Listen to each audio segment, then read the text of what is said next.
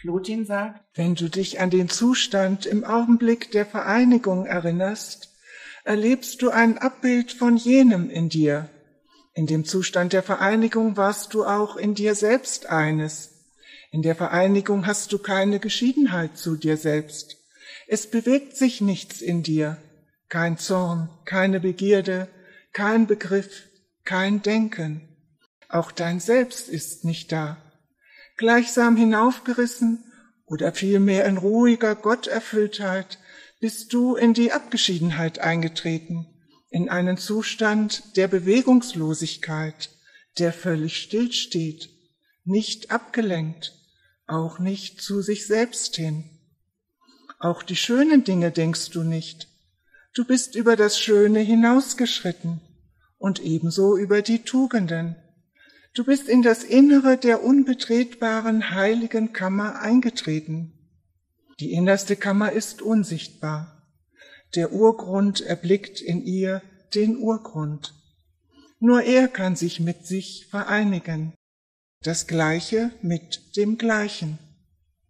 Die Seele gelangt nicht mehr zu einem anderen, sondern zu sich selbst. Sie geht von sich als einem Abbild zum Urbild über.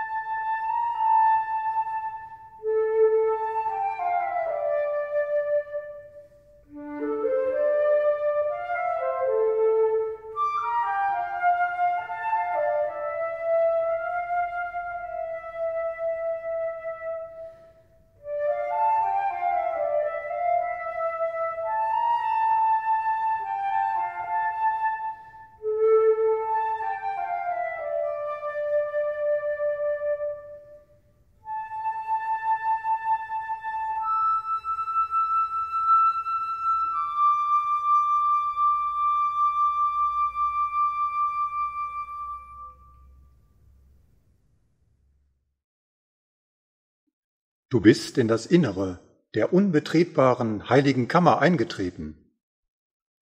Das klingt paradox und unverständlich. In einen Raum eintreten, der nicht zu fassen, nicht zu betreten ist, in dem es keine Trennung mehr zwischen Subjekt und Objekt gibt, der von einem Licht durchstrahlt ist, das aus sich selbst entsteht. Es ist das weiße Blatt, das alle Möglichkeiten des Ausdrucks offen hält.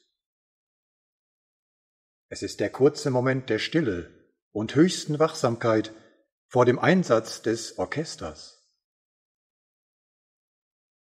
Es ist die noch nicht betretene, reine Schneefläche, die sich vor mir ausbreitet. Es ist auch der hohle Raum in der Narbe eines Wagenrades, durch die die Radachse im Lauf bleiben kann. Es ist der freigelassene Innenraum in der Abbildung eines persönlichen Horoskopes, der neben den zwölf planetaren Kräften im Außen eine dreizehnte ewige Dimension im Innen andeutet. Es ist der kurze Moment zwischen dem Ein- und dem Ausatmen. Es ist der Brunnen im Märchen von Frau Holle, in den die Goldmarit voller Urvertrauen springt. Es ist die kreisrunde Öffnung im Dach eines Tempels. Es ist die heilige Opfervase, an der man nicht arbeiten darf. Arbeitet man daran, dann verdirbt man sie. Greift man danach, dann verliert man sie. So heißt es im Tao Te King im 29. Kapitel. Es ist auch die Lehre der Wüste, in der durch das Fasten die vollständige Fülle erfahrbar wird. Es ist das Nichts, aus dem alles geboren wird. Es ist der ewig neue Augenblick, der kreative Impuls, aus dem das ganze Universum entsteht. Es ist die Königskammer in meinem Herzen. Es ist Tau, der Urgrund, der in mir den Urgrund erblickt. Mehr kann und darf dazu nicht gesagt werden.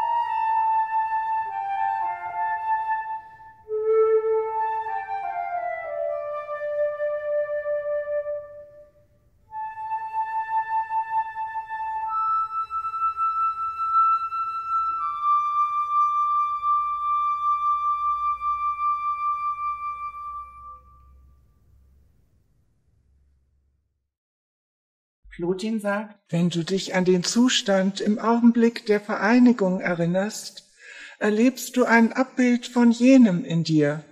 In dem Zustand der Vereinigung warst du auch in dir selbst eines.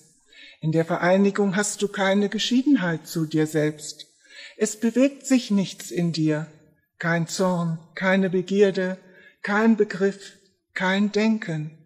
Auch dein Selbst ist nicht da gleichsam hinaufgerissen oder vielmehr in ruhiger Gotterfülltheit bist du in die Abgeschiedenheit eingetreten, in einen Zustand der Bewegungslosigkeit, der völlig stillsteht, nicht abgelenkt, auch nicht zu sich selbst hin.